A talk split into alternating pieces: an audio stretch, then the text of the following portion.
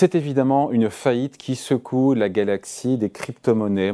FTX, deuxième acteur mondial, deuxième plateforme de crypto, euh, qui était jugée comme l'une des plus sûres au monde, s'est effondrée en seulement quelques jours. Un, choc sans précédent, encore une fois. Bonjour euh, Charles. Bonjour David, bonjour Charles Sana, fondateur du site Insolenciae. Euh, c'est un effondrement, un défaut qui est quand même spectaculaire. Pourquoi? Euh, dans ce monde des, cryptos.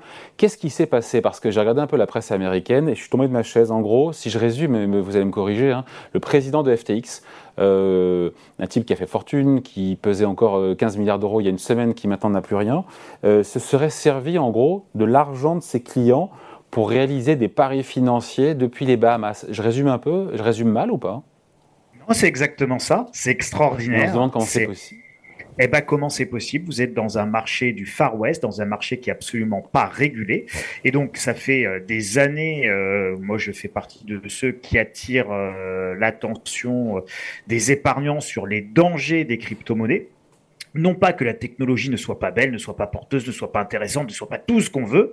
Ça, c'est pas le sujet. Le sujet, c'est exactement ce qu'on voit là. C'est-à-dire que aujourd'hui, vous êtes sur un marché qui n'est pas régulé, euh, qui n'est pas contrôlé, où vous avez des acteurs qui font ce qu'ils veulent. Euh, alors, on parle aujourd'hui de, FTX. Euh, demain, on parlera peut-être de la société Pinance. Hein, je, je, prononce pas le, mot exact. donc, FTX était aux Bahamas. On peut en parler. Elle est morte. la société Pinance est aux îles Caïmans. donc, c'est le, le, encore plus gros, hein, la société Pinance, que la société FTX qui vient de déposer son bilan à cause de fraude. donc, déjà, si vous voulez, envoyer son argent, quand on est un épargnant qui met de l'argent dans les crypto-monnaies, à une société qui est aux Bahamas ou au Caïmans, allez-y, je vous regarde, mais déjà, vous savez que c'est pas sérieux. Euh, donc, je pense que c'est très, très important de regarder un petit peu comment les choses se passent euh, et d'arrêter de dire ah oui vous êtes un, un crypto sceptique vous êtes un anti bitcoin non je suis pas un anti je suis un anti quoi je, je, suis, je suis un anti rien moi j'observe euh, pour ceux qui ont mon âge et qui ont regardé euh, le film avec Tom Cruise qui s'appelle La Firme, où il est avocat, hein, et euh, il découvre que c'est tout ça, c'est il protège des trafiquants de drogue, etc., et la mafia, etc., etc. Et donc tout ça, évidemment, ça se passe aux îles Caïmans. Donc c'est à peu près vieux comme le monde, vieux comme les années 60, 70 et 80. On connaît tout ça, et toutes les jeunes générations se font couillonner euh, comme les générations précédentes. Donc à un moment donné, faut un petit peu de culture. Vous êtes confronté à un système, celui des crypto-monnaies, qui est totalement opaque. D'accord? Opaque. Les comptes sont pas publiés. D'accord? Trouvez-moi le euh, compte de résultat euh, de la holding de la société Finance Limited, dont le siège est au Caïman et puis étudier le bilan de la société Pinance, euh, société numéro 1, qui détient le plus d'actifs et qui vient de jouer un tour de con à la société euh, FTX en vendant les jetons de la société FTX, enfin bref, en saccageant le truc. Euh, et donc la société numéro 1, elle va récupérer une partie de la clientèle, euh, de ce qui reste et de ce qui n'aura pas été ruiné, euh, de la société numéro 2, et donc ça va la consolider à court terme.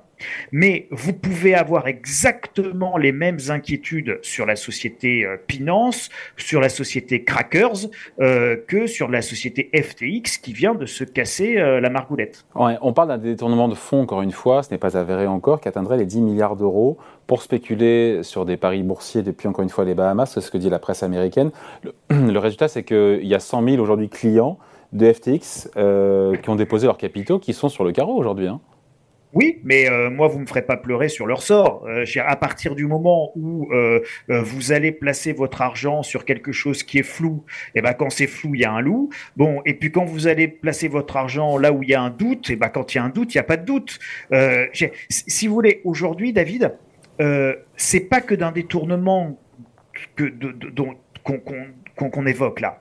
Ce dont on doit parler, c'est également le modèle économique de toutes ces plateformes le modèle économique de toutes ces plateformes, comment ces plateformes gagnent-elles de l'argent? Comment gagne-t-on de l'argent? En ayant une plateforme comme ça avec des coûts de structure qui sont monumentaux, euh, des développements qui sont extrêmement coûteux, une sécurisation qui est extrêmement chère et onéreuse. comment gagne-t-on de l'argent? Dans des sociétés comme ça Et le problème, c'est que globalement, la tentation est immense de financer votre développement avec l'argent des dépôts de vos clients. Je reprends. La tentation est immense de développer, de financer votre développement avec l'argent de vos clients. C'est ça qui se passe dans tous ces secteurs qui sont et on revient, non régulés. Oui, mais on revient euh, à une forme de réglementation un cadre réglementaire qui reste à bâtir parce que le journal de la bourse américaine, la SEC, euh, enquête sur ce scandale FTX et, et on rappellera effectivement qu'il est interdit d'utiliser l'argent de ses clients pour euh, son développement, pour spéculer sur, pour son compte propre. Oui, mais encore une fois, quand euh, vous développez, euh, que vous avez une forte croissance, euh, finalement, qu'est-ce qui se passe, David? Bon, attends, je vais prendre un peu dans la caisse de toute manière. Là, je prends dans la caisse, mais dans un mois, je rembourse puisque j'ai un développement qui est important. Et donc, la tentation, encore une fois, elle est tellement grande que la tentation, elle, se matérialise toujours dans ces cas-là. Qu'est-ce qui a joué le rôle d'étincelle dans cette affaire et dans la chute comme ça en quelques jours? Une boîte valorisée 32 milliards qui vaut zéro en quelques jours. Est-ce que la dégringolade du Bitcoin euh, y est pour quelque chose ou pas du tout? Je suis pas sûr. Je pense que c'est vraiment à un moment donné une, euh, une question de perte de confiance. Et pour le coup, on n'en a pas vraiment les preuves, etc. Mais je pense qu'il y a eu euh, aussi le rôle joué par. Euh, oui, un, un, un, un, peu un tour de con, euh, si je peux m'exprimer ainsi, de manière très directe, euh, entre acteurs, euh, entre acteurs de, du marché. Et peut-être même, en tout cas moi, c'est, c'est, je, je, dirais que cette hypothèse, elle doit être dans le coin de la tête de, de, de tous ceux qui aujourd'hui sont investis dans les crypto-monnaies je ne suis pas persuadé qu'un acteur plus gros ne cherche pas à faire une diversion sur un acteur un petit peu plus petit, euh, parce qu'en réalité, ils partagent exactement les mêmes problèmes. Hum. L'heure de vérité, c'est toujours quand les clients demandent à récupérer leurs fonds. C'est ça, en fait, aussi qui précipite C'est ça. C'est ça. C'est ça. Et dès que vous avez une perte de confiance et que vous avez des gens qui veulent sortir ou qui sortent un petit peu plus, eh ben on découvre euh, comme euh, comme euh, le, le, le, fonds géré par notre Bernard Madoff que finalement on financé les intérêts des clients anciens par l'arrivée de nouveaux clients. Et dès que vous avez moins de nouveaux clients, eh bien le flux se tarit. Et donc là, vous avez effectivement un problème de liquidité qui se pose assez vite. Et ce problème de liquidité qui se pose assez vite génère rapidement un problème de confiance. Et les rumeurs font, font, le reste, et puis à un moment donné, à un moment donné tout, tout ça, ça chute. Est-ce que toute la planète crypto peut trembler? Au moment où on se parle Parce que euh, on se souvient, il y a des maillons, quand il y en a un qui chute, est-ce que ça peut, notamment FTX, est-ce que ça peut en provoquer d'autres? Est-ce que voilà, d'autres chutes en cascade sont à redouter? Ah, c'est ça, la, la question du moment, c'est ça. Hein. Ah, mais on est sur un secteur qui est complètement pourrissime. Euh, mais vraiment, quand je dis pourrissime encore, je suis extrêmement pudique et aimable. Euh, je pense que vous avez des fraudes à peu près dans tous les euh, dans tous les bilans, dans tous les comptes de résultats qui sont jamais publiés. Donc les gens achètent des trucs et laissent leur, leur argent dans, dans, dans, dans, dans des structures, encore une fois, qui sont au Caïman, aux Bahamas, sans, sans rien y comprendre euh, en, en, en, partant du principe que tout va bien se passer. Euh, bon, bah tant mieux pour eux si ça se passe bien, mais enfin, je, voilà, l'exemple d'FTX montre que ça va être un petit peu plus compliqué que ça.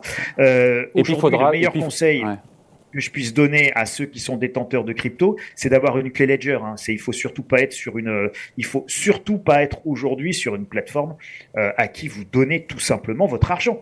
C'est pas vous qui avez votre argent, c'est la plateforme qui détient euh, votre pognon, une plateforme qui mmh. détient votre pognon et une plateforme qui est située aux îles Caïmans ou aux Bahamas. Non, mais, je veux non mais allô quoi, allô. Hein. Se pose la question en tout cas de la réglementation. Tout reste à bâtir encore une fois. Quand on voit comment sont réglementés les établissements bancaires, voilà, il y a tout à faire. Mais bien sûr, David, vous avez entièrement raison. Il n'y a aucune réglementation sur les cryptos. Encore une fois, c'est le Far West. Les gens vont aller euh, vers des déconvenus absolument, euh, absolument majeurs. Euh, et vous avez un secteur qui est un secteur qui, encore une fois, est totalement surréaliste et dans son fonctionnement euh, et dans ses procédés euh, et dans les confiances aveugles que les épargnants peuvent avoir dans des, dans des jeunes gus euh, qui, qui, viennent de nulle part, qui sont surveillés par personne, qui mettent leur structure dans les paradis fiscaux les plus opaques de la planète.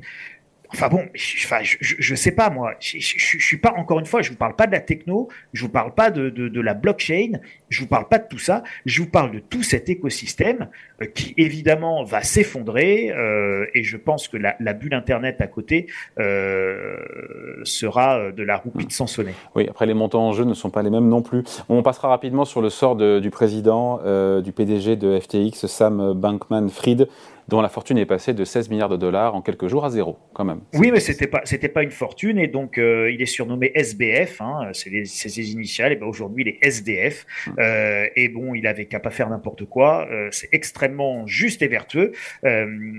voilà, bon bah écoutez, il terminera, il terminera avec Madoff dans le dans le panthéon des escrocs financiers. Bon, point de vue signé, opinion signée, Charles Sana, fondateur du site Insolentiae. Merci Charles, bonne journée. Merci David, merci à tous.